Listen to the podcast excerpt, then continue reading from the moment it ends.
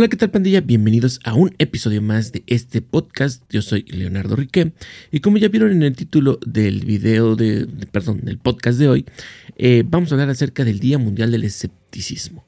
Y bueno, como ustedes ya saben, pueden seguirme en cualquiera de mis redes sociales, ya sea Twitter, TikTok, Instagram, eh, YouTube y eh, bueno, pues como ya saben, pueden ustedes escuchar el podcast en Spotify podcast.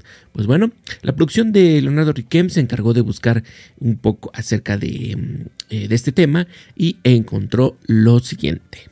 El 20 de diciembre se celebra el Día Mundial del Escepticismo, con el objetivo de homenajear al reconocido investigador Carl Sagan, que fue el divulgador del escepticismo filosófico, una doctrina que hasta ahora se ha mantenido vigente. El escepticismo es una corriente filosófica que expresa una clara duda de la existencia de una realidad objetiva. Va de la mano con la visión agnóstica y también del nihilismo. Esta visión tiene mayor influencia en la época donde la sociedad con sus viejos paradigmas, ideales y creencias ha sufrido mayor resquebrajamiento y donde la nueva visión o nuevos ideales todavía no terminan de afianzarse. Cuando decimos que una persona es escéptica, nos referimos a la postura que alguien tiene con respecto a las creencias y que otros piensan y defienden con verdad absoluta. El escepticismo fue un movimiento filosófico que tuvo su auge en la antigua Grecia, que se fundamentaba en la duda sobre la verdadera existencia de todas las cosas. El filósofo griego Pirrón fue el principal representante de esta corriente hacia el año 360 a.C. Su postura sobre el mundo era, hasta cierto punto, indiferente y con cierto grado de insatisfacción sobre la existencia de todo lo que le rodeaba, donde no se podía afirmar todo como una verdad absoluta y que daba cavidad a la duda. La postura de este pensador y otros más de la época era contraria a los grandes pensadores como Aristóteles y Platón, quienes se caracterizaban por tener un pensamiento más dogmático. Algunos preceptos sobre el escepticismo son todo aquello que conocemos a través de nuestros sentidos es irreal. Todas las cosas que conocemos llegan a nuestra vida por costumbre o por azar. El conocimiento humano es imposible y nada puede afirmarse de nada. La realidad que nos rodea no puede ajustarse a los conceptos que manejamos mentalmente. Y bueno, para celebrar esta importante fecha, que rinde un merecido homenaje a Carl Sagan y su gran legado, fundamentado en la corriente filosófica conocida como escepticismo, eh, pues te invitamos a compartir alguna información valiosa sobre este interesante tema o dar tu opinión a través de las distintas redes sociales, eh, sin olvidar, bueno, pues el hashtag Día Mundial del Escepticismo. Y aquí podrías compartir en qué tema eres eh, escéptico, al menos en lo personal. Eh, yo soy escéptico en cuanto a los fantasmas, la llorona y toda esa onda. Eh, chistoso, porque creo o siento que es más probable que existan eh, seres de otro planeta a que existan los fantasmas, pero volvemos a lo mismo, ¿no? O sea, el sesgo, no cognitivo, más bien, cada uno tiene un sesgo, ¿no? Entonces, este, uno, uno, no cree o acepta ciertas verdades como absolutas. Eh, o acepta ciertas verdades porque, bueno, digo, ok, sí, es más probable que existan seres de otro planeta que los fantasmas, que los fantasmas, pero hasta ahorita no he visto seres de otro planeta. Entonces, creo que es probable, sin embargo, no creo que realmente eh, sea verdad, ¿no? Entonces, eh, volviendo ¿no? a esta parte de Carl Sagan, eh, eh, pues es, em, ambas respuestas son igual de perturbadoras, ¿no? El hecho de que seamos los únicos en el universo o los únicos en este universo es ah, hasta cierto punto un tanto aterradora, ¿no?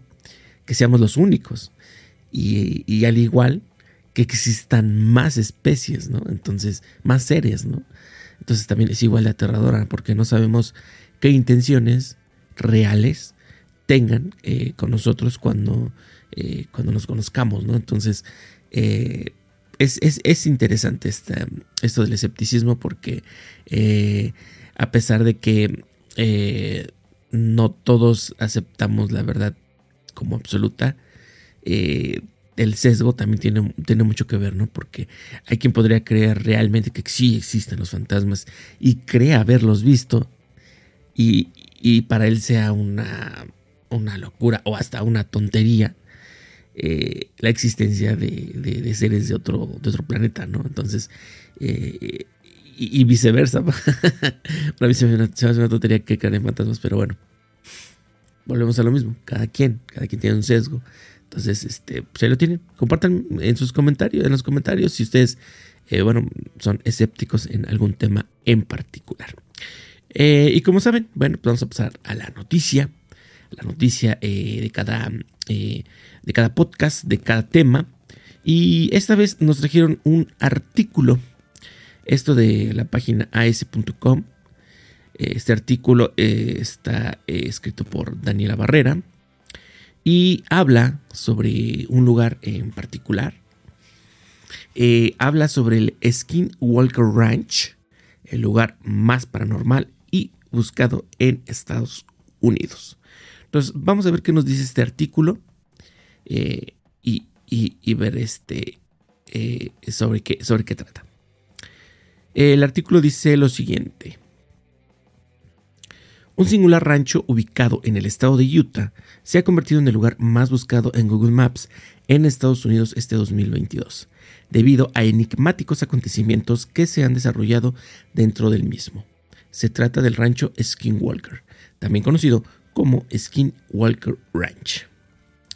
Este lugar es el más paranormal y buscado en Estados Unidos, ya que, bueno, pues, como ustedes sabrán, o si, no sé si se enteraron, pues se hizo muy popular o, viral en este, en este 2022.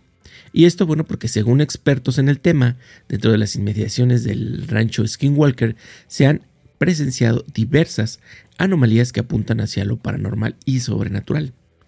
Entre los terroríficos episodios destacan supuestas abducciones extraterrestres, mutilaciones de ganado, presencia de animales extraños e inexplicables círculos en los cultivos, según información recogida por El Tiempo. El Tiempo, bueno, es como un, eh, como un diario. Em, el rancho fue bautizado como Skinwalker debido a una extraña criatura sobrenatural conocida bajo este mismo nombre.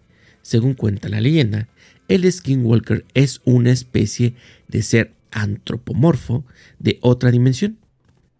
Es tres veces más grande que un lobo normal y está erguido sobre sus dos patas traseras. Mm, eso me suena el chupacabras. Bueno, eh, actualmente el rancho cuenta con un sistema de cámaras y sensores activos las 24 horas del día para registrar cualquier fenómeno fuera de lo normal. No obstante, cada que algo extraño sucede, el equipo presenta fallas técnicas. Mm, qué casualidad, ¿no? Eh, es lo que les digo. Pero bueno. Eh, de acuerdo con el investigador Eric Bart, esto puede atribuirse a que el rancho está ubicado sobre algún tipo de portal o fuente de energía que afecta el lugar. Eh, bueno, y este rancho, este, el rancho cubre alrededor de unas 194 hectáreas, estamos hablando de 1.94 kilómetros cuadrados. Así es muy grande. Este, y se encuentra ubicado entre las eh, ciudades de Roosevelt y Bernal, en Utah, Estados Unidos.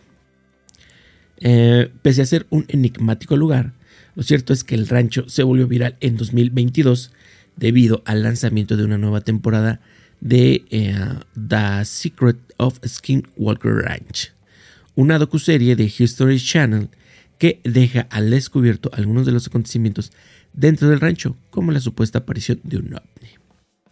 La serie se estrenó originalmente en 2020 y hasta ahora cuenta con un total de tres temporadas, todas disponibles en Netflix. Entonces, pues ahí lo tienen.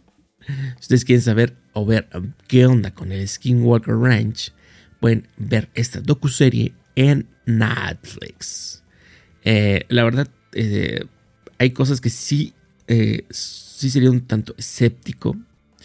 La, situación, la situación del ovni yo siento que, no, no este, eh, o al menos eh, este tipo de, em, de versiones que hablan de esos, de seres de otro planeta eh, o de otra dimensión, no, no, no las creo al 100% porque digo, ok, si estos seres son tan avanzados tecnológicamente, no creo que simplemente quieran estarnos eh, abduciendo, ¿no? A, cada rato o estarnos estudiando, estarnos estudiando de esa manera, ¿no? Eh, o sea, digo, mm, me hace un poco ilógico. El día que venga Manamení nos van a visitar y, se va a hacer esa, esa, este, ¿cómo se dice? Esa interacción, ¿no? Ese tipo de contacto.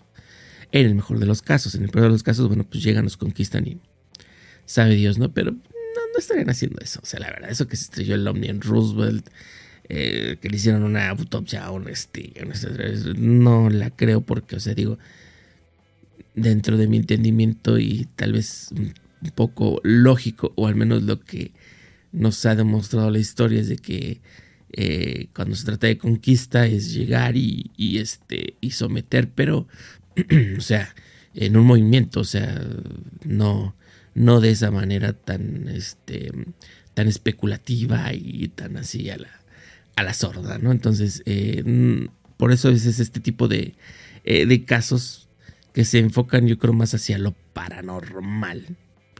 Sí, como que digo, sí tengo cierto escepticismo, pero bueno, déjanos en, los comentarios si ustedes piensan que en este caso el Skinwalker Ranch, bueno, eh, creen ustedes que sí, que sí está sucediendo todo esto que han documentado o que han tratado de documentar, porque como mm, acabamos de mencionar, eh, resulta que casualmente los instrumentos fallan y, bueno, en fin, ¿no?